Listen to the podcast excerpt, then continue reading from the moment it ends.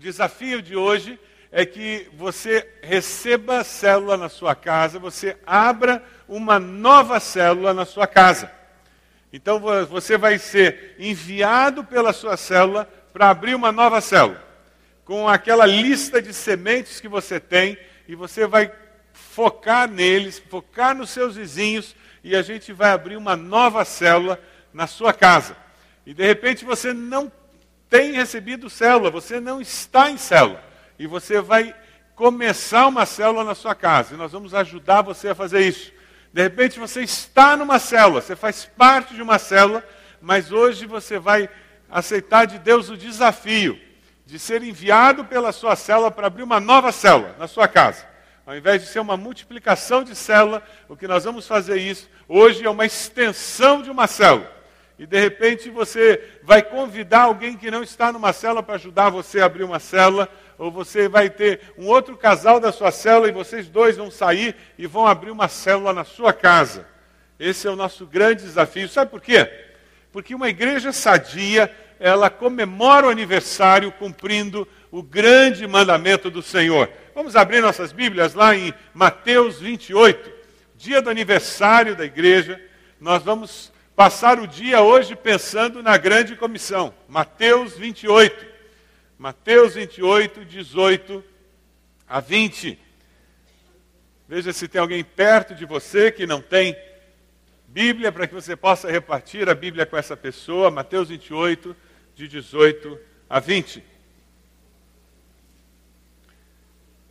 Mateus 28, 18 a 20. A palavra do Senhor nos diz: Então Jesus aproximou-se deles e disse: Foi-me dada toda a autoridade nos céus e na terra, portanto, vão e façam discípulos de todas as nações, batizando-os em nome do Pai, do Filho e do Espírito Santo, ensinando-os a obedecer a tudo o que lhes ordenei, e eu estarei sempre com vocês até o fim dos tempos. Hoje pela manhã nós vamos pensar e refletir nesse texto, na primeira parte que fala sobre o ir e fazer discípulos, o ir e levar esse evangelho a todas as nações, a todos os povos. Porque o seu último mandamento deve ser a nossa primeira ocupação.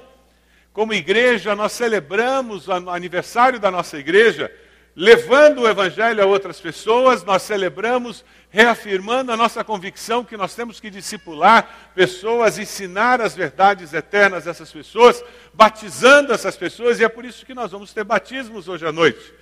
Nós celebramos isso porque nós cremos que tem um mundo com 7 bilhões de habitantes e é por isso que a nossa igreja faz missões. A gente envia missionários lá no Iraque. Nossa igreja, durante anos, tem ajudado a sustentar pastores autóctones, iraquianos, que pastoreiam igrejas de iraquianos lá.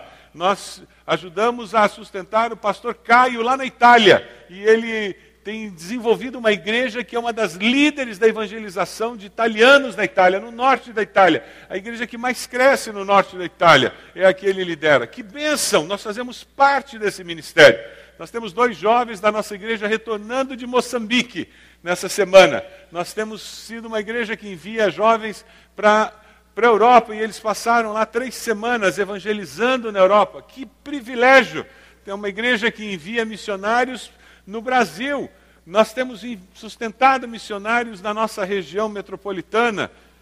Mas hoje eu gostaria de uma forma especial que a gente estivesse pensando em como Deus vê a nossa região metropolitana. Será que nós estamos vendo a população da região metropolitana como Deus vê? Os nossos vizinhos como Deus vê?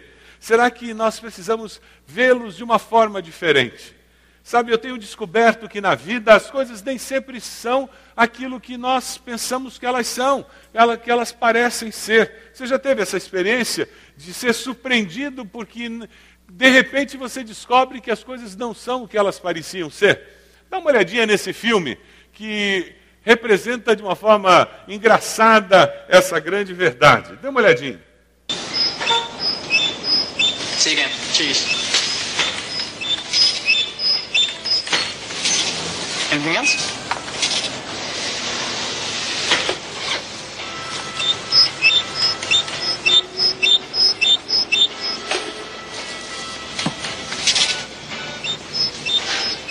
Excuse me, madam. This might do the trick. Oh. At Caltex, our staff will do whatever they can Thank you so much. You're welcome. to help make your life a little easier.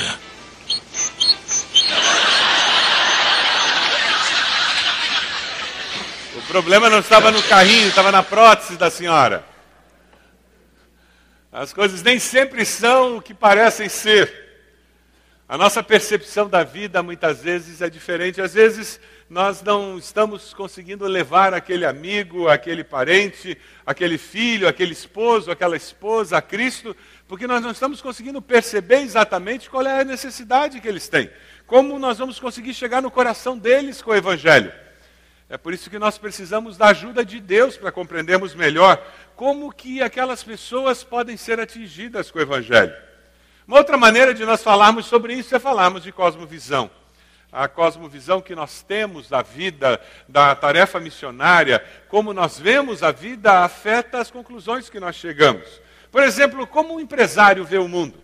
Ele vê o mundo como uma oportunidade de ganhar dinheiro, oportunidade de ter lucro, produtividade, e isso afeta as conclusões que ele chega com relação a tudo na vida.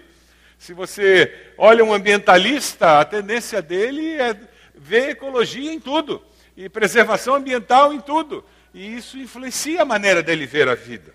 Uma pessoa que tem uma postura radical, ele radicaliza em tudo. E tudo para ele é extremado, tudo para ele é preto ou branco, tudo para ele é radical porque eu sou radical. Como um discípulo de Jesus vê o mundo? Como deve ser uma cosmovisão de um discípulo de Jesus? Como você vê o mundo, como você vê as pessoas? Talvez uma outra maneira de falar a mesma coisa fosse dizer: deixe Deus mudar como você vê o mundo e as pessoas, para que você possa ver o mundo e as pessoas como um discípulo deveria ver. Afinal, um discípulo deveria ver o mundo e as pessoas como Deus vê o mundo e as pessoas, não é verdade? Vamos ler juntos um texto que está em Isaías 55? Vamos lá? Pois os meus pensamentos não são os pensamentos de vocês, nem os seus caminhos são os meus caminhos, declara o Senhor. Assim como os céus são mais altos do que a terra, também os meus caminhos são mais altos do que os seus caminhos e os meus pensamentos mais altos do que os seus pensamentos.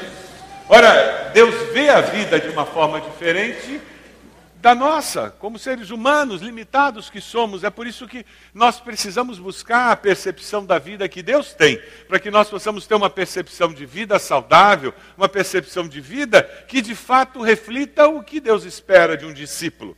A perspectiva de Deus com relação à vida deve ser o nosso anseio.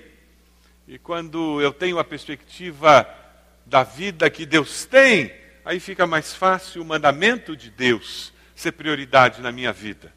Aí fica mais fácil eu abrir a minha casa para que pessoas venham ali ouvir o Evangelho. Para que pessoas venham semanalmente ser expostas à salvação em Cristo na minha casa. Aí fica mais fácil eu entender que, de repente, uma vez por semana, eu, eu não vou ver a novela. Uma vez por semana eu vou mudar a rotina da vida para que os meus vizinhos venham até lá. Aí fica mais fácil entender que eu vou insistentemente convidar aquele pessoal da minha lista para vir até a minha casa.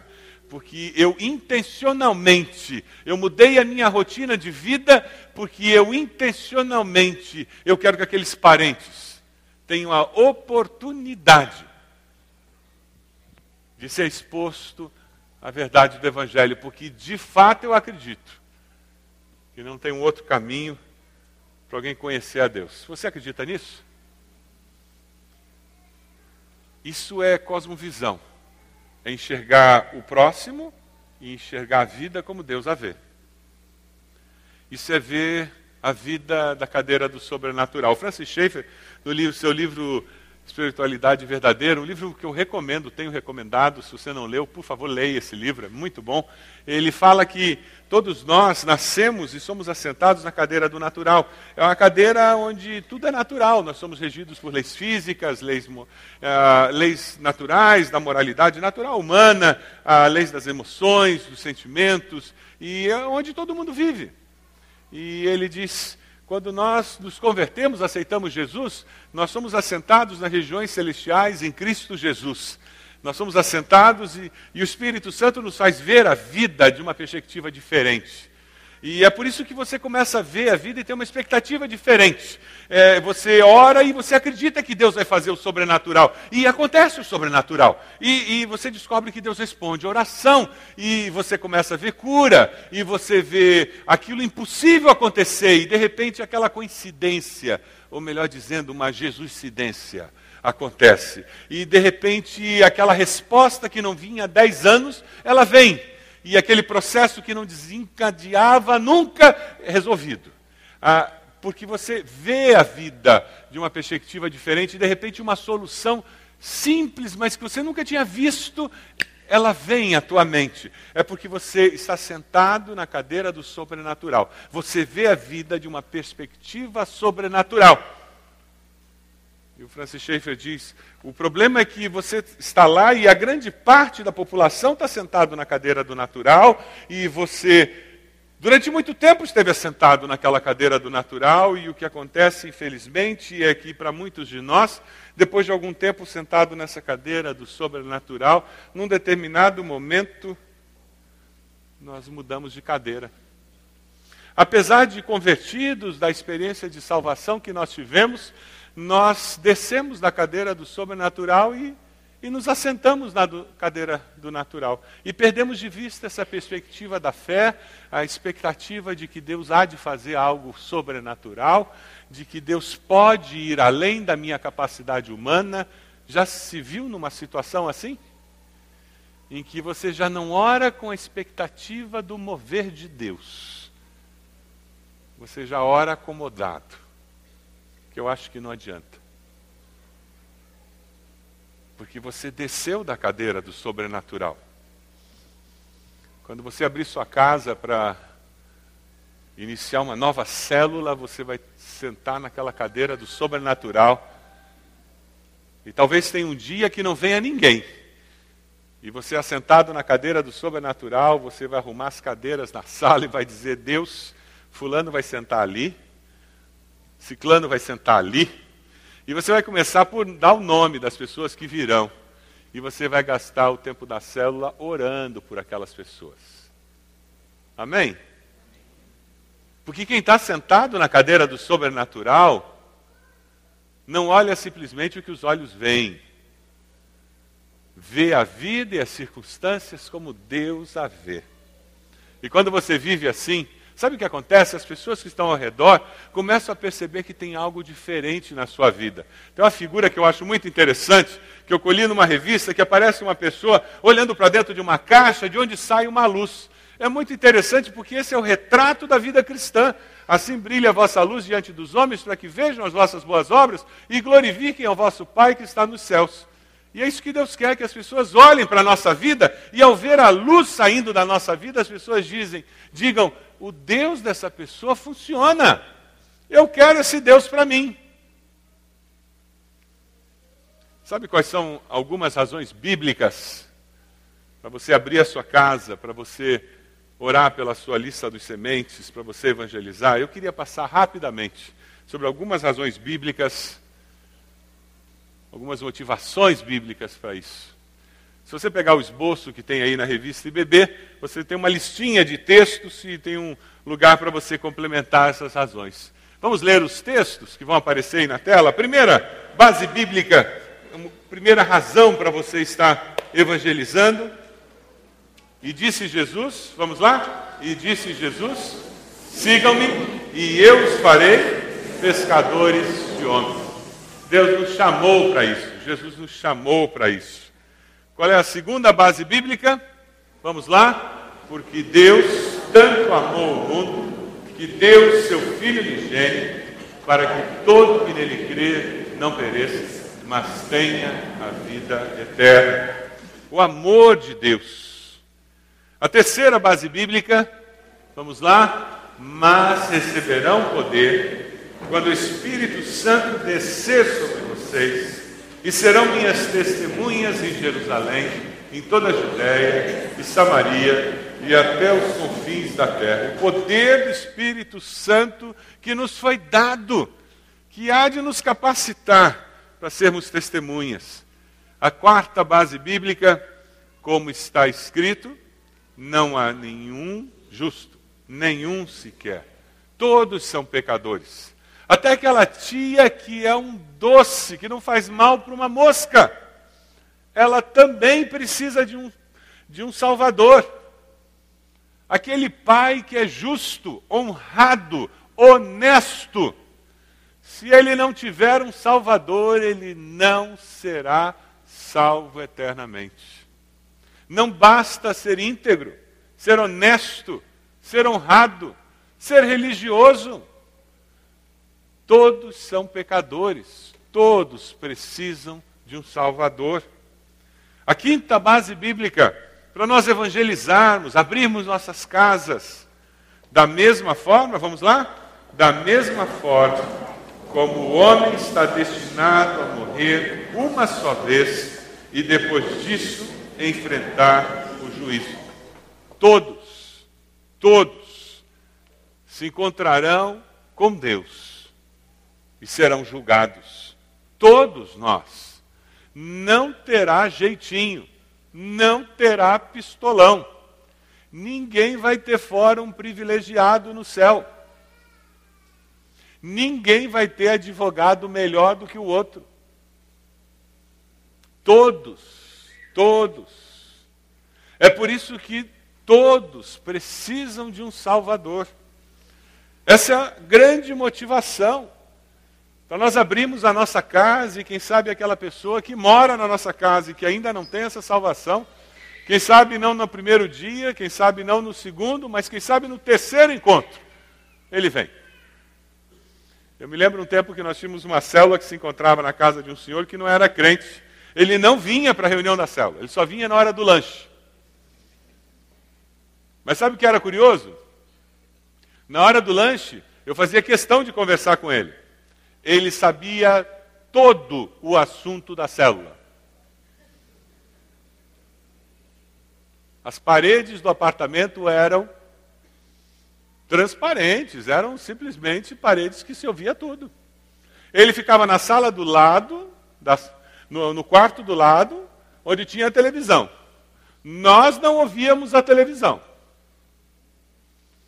Mas ele sabia todo o assunto que tinha sido discutido. Hoje à noite eu vou batizar alguém que o esposo é budista, praticante ele fez raízes com ela. Ele tomava o raízes dela. Ele lia o raízes. Mas ele é budista. Que bom que ela fez raízes, não é mesmo?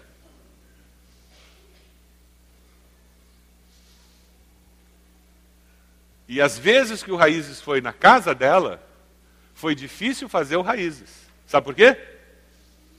ele fez 300 mil perguntas para a líder do Raiz. Essa é a vantagem de você abrir a sua célula, sua casa e ter uma célula funcionando lá. Base bíblica. Sexta. Vamos lá? Não me envergonhe do Evangelho, porque é o poder de Deus para a salvação de todo aquele que crê, primeiro do judeu, depois do grego. O Evangelho é o poder da salvação. Sétima, portanto, vão e façam discípulos de todas as nações, batizando-os em nome do Pai, do Filho e do Espírito Santo, ensinando-os a obedecer a tudo que lhes ordenei, e eu estarei sempre com vocês até o fim dos tempos. É uma ordem de Jesus. E oitavo, pois o amor de Cristo nos constrange. O amor de Cristo nos constrange. É por causa do amor incondicional demonstrado na cruz que nós evangelizamos, que nós compartilhamos. O cartão semente que é usado por nós, e se você não recebeu, você vai ter oportunidade hoje de receber, ele é uma ferramenta para nós escrevermos cinco nomes no cartão e estarmos regularmente orando eu coloco o cartão junto com o dinheiro, assim, toda vez que eu pago alguma coisa, eu, eu vejo aqueles nomes, mando uma oração relâmpago para o céu, dizendo: Deus, toca no coração dessas pessoas, converte, Senhor.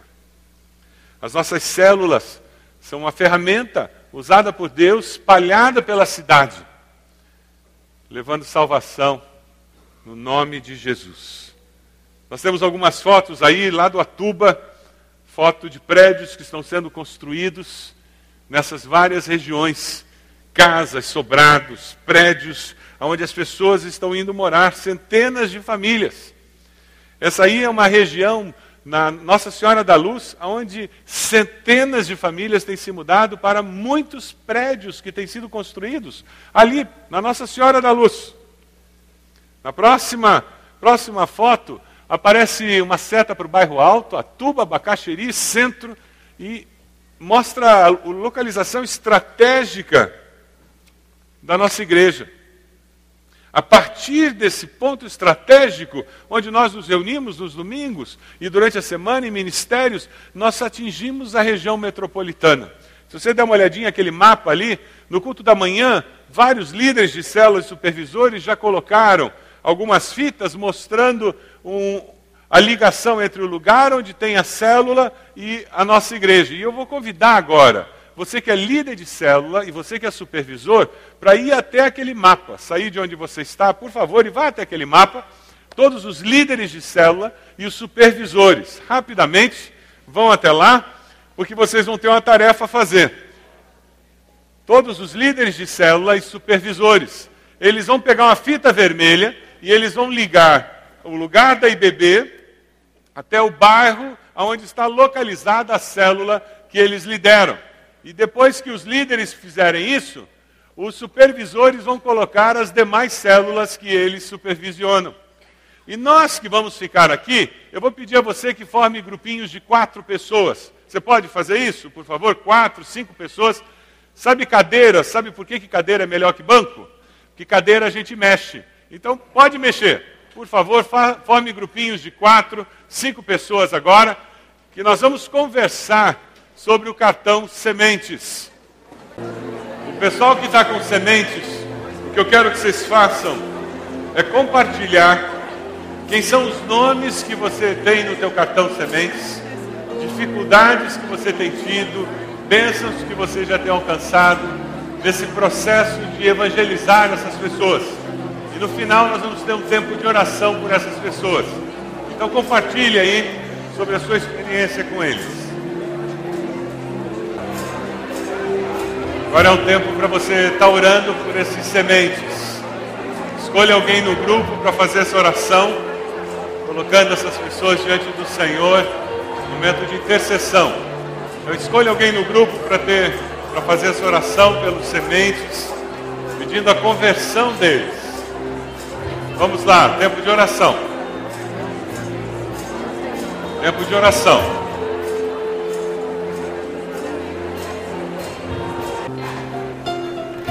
Queria que você desse uma olhada em como o mapa ficou. Dê uma olhadinha lá no canto, como é que o nosso mapa ficou. No telão está aparecendo também. Esse é um, é um sinal de como as células impactam Curitiba e a região metropolitana. Você percebe saindo do centro, onde está a nossa sede, onde está localizado o local onde nós adoramos a Deus e nós nos espalhamos. O interessante, a fita é vermelha, né? Vermelho lembra o quê? Sangue. Você consegue enxergar o sangue de Jesus em cima de Curitiba?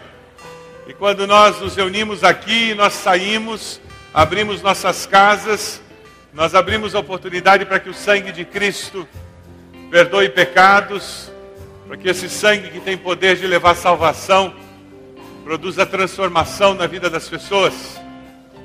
O sangue de Jesus cobrindo a cidade de Curitiba. Você consegue enxergar nesse mapa o pulsar da vida da igreja? O pequeno grupo, o grande grupo, pequeno grupo, grande grupo nós nos reunimos aqui no domingo, estamos aqui, saímos durante a semana, estamos espalhados pela cidade e depois nos reunimos de novo aqui. servimos a Deus, estudamos a Bíblia, adoramos ao Senhor e nos espalhamos de novo nas nossas casas. Quanto mais casas abertas durante a semana, mais oportunidades para o sangue de Jesus tocar vidas, salvar vidas, perdoar pecados. E nós retornamos aqui, adoramos a Deus, servimos a Deus em adoração, crescemos no conhecimento da palavra, nos estimulamos e de novo vamos embora, abrimos nossas casas, mais pessoas são atraídas, mais pessoas são tocadas pelo poder de Deus, transformadas e retornamos aqui de novo. Percebem o pulsar, membros, visitantes nos cultos e nas células estudando a Bíblia, nos grupos do MIC, nos ministérios da igreja, experimentando esse poder de Deus agindo. Uma igreja viva em que a grande comissão é vivida. É isso que você quer para a sua igreja? Você quer fazer parte de uma igreja assim? Esse é o nosso desafio no aniversário da igreja. Você aceita o desafio de abrir sua casa para obedecer ao ID de Jesus? Você aceita o desafio de abrir a sua casa para obedecer ao ID de Jesus? Talvez você não esteja recebendo uma célula, você não faz parte de uma célula. O convite é que você inicie abrindo a sua casa. O Ministério de Célula tem um curso preparado, começando amanhã à noite, 8 horas, para ajudá-lo a ser um líder de célula. Toda a estrutura está montada para capacitá-lo para que você saiba o que fazer. Talvez você já seja membro de uma célula. E Deus está tocando o seu coração. Você vai abrir a sua casa. E você vai conversar com a sua turma na célula. Pode ser que você resolva ficar na sua célula e abrir uma nova célula. Ou quem sabe você vai conversar com o povo da sua célula e dizer: Olha, eu estou me licenciando dessa célula. Eu quero que vocês orem, porque vocês estão me enviando para abrir uma nova célula, como missionário de vocês.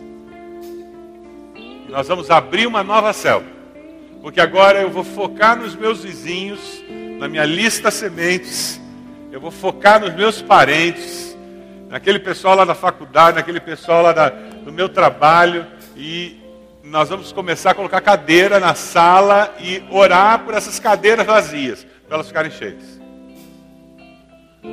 Deus falou ao teu coração, você aceita esse desafio? Porque o último mandamento vai ser a minha primeira ocupação agora. Essa é a minha decisão. Você pode abaixar sua cabeça? Qual o desafio que Deus está colocando no seu coração? Está queimando aí? O Espírito Santo de Deus está falando com você? A música que nós vamos cantar fala sobre a nossa casa ser um lugar onde isso acontece. Quando nós fizermos esse apelo, eu vou convidar para você vir à frente, dizendo: Pastor, eu tomei essa decisão diante de Deus. Eu estou subindo na cadeira do sobrenatural, por isso que eu estou tomando essa decisão. Eu vou mexer na minha agenda para ter essa noite livre. Olha, pastor, eu, eu não sei direito como é que eu vou dar conta do recado, mas essa é situação ideal. Porque ou Deus faz ou Deus faz. Pode ter certeza que Deus vai fazer. Deus ama cada cidadão dessa região metropolitana. Quando Deus olha para a região metropolitana, para Curitiba, Ele olha com amor. Ele olha para cada um que mora em São José dos Pinhais, em Piraquara, Pinhais, Colombo. Ele olha para as pessoas que moram em Bocaiúva, Quatro Barras, Curitiba. E ele disse: Eu quero esse pessoal para mim. Eu amo cada um deles. Eu vejo a necessidade do coração deles. Aí ele olha para mim, para você e diz: Eu quero usar você como instrumento. Você deixa eu abrir tua casa? Você está disposto a abrir tua casa? Esse é o desafio do Senhor.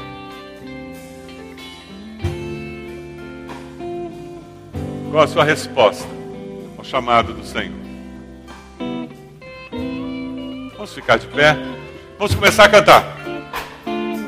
Você que ouviu a voz de Deus e está dizendo sim, eu quero, pode vir à frente.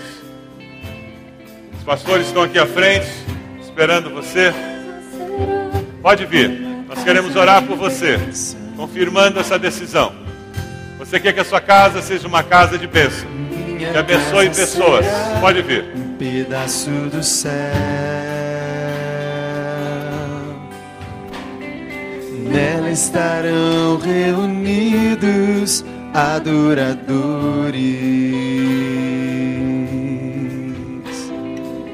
que só exaltam ao Deus verdadeiro e fiel.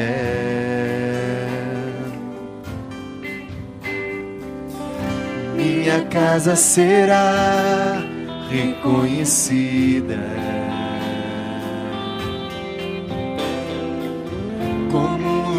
de milagres e oração.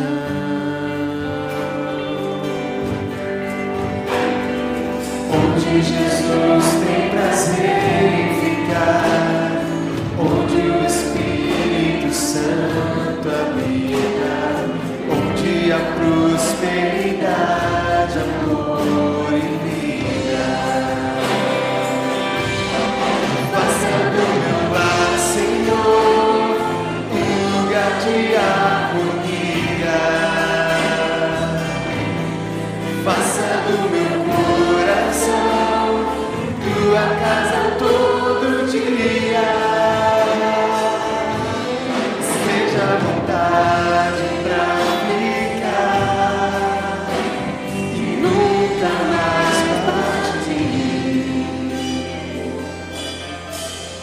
Pois a casa que um dia te receber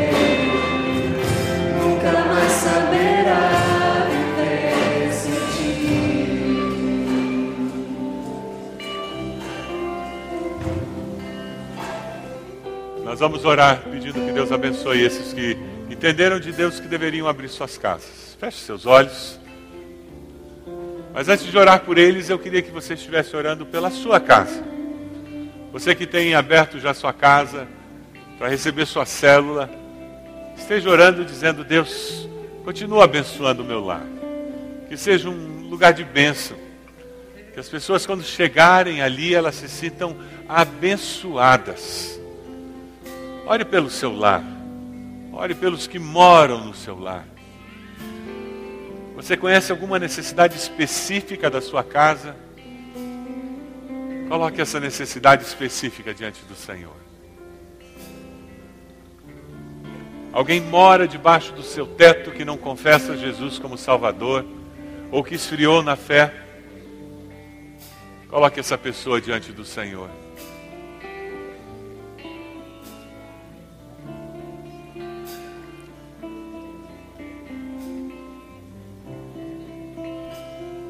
Deus amado, nós consagramos os nossos lares ao Senhor nessa manhã, para que eles sejam um lugar onde pessoas possam conhecer a Cristo como Senhor e Salvador.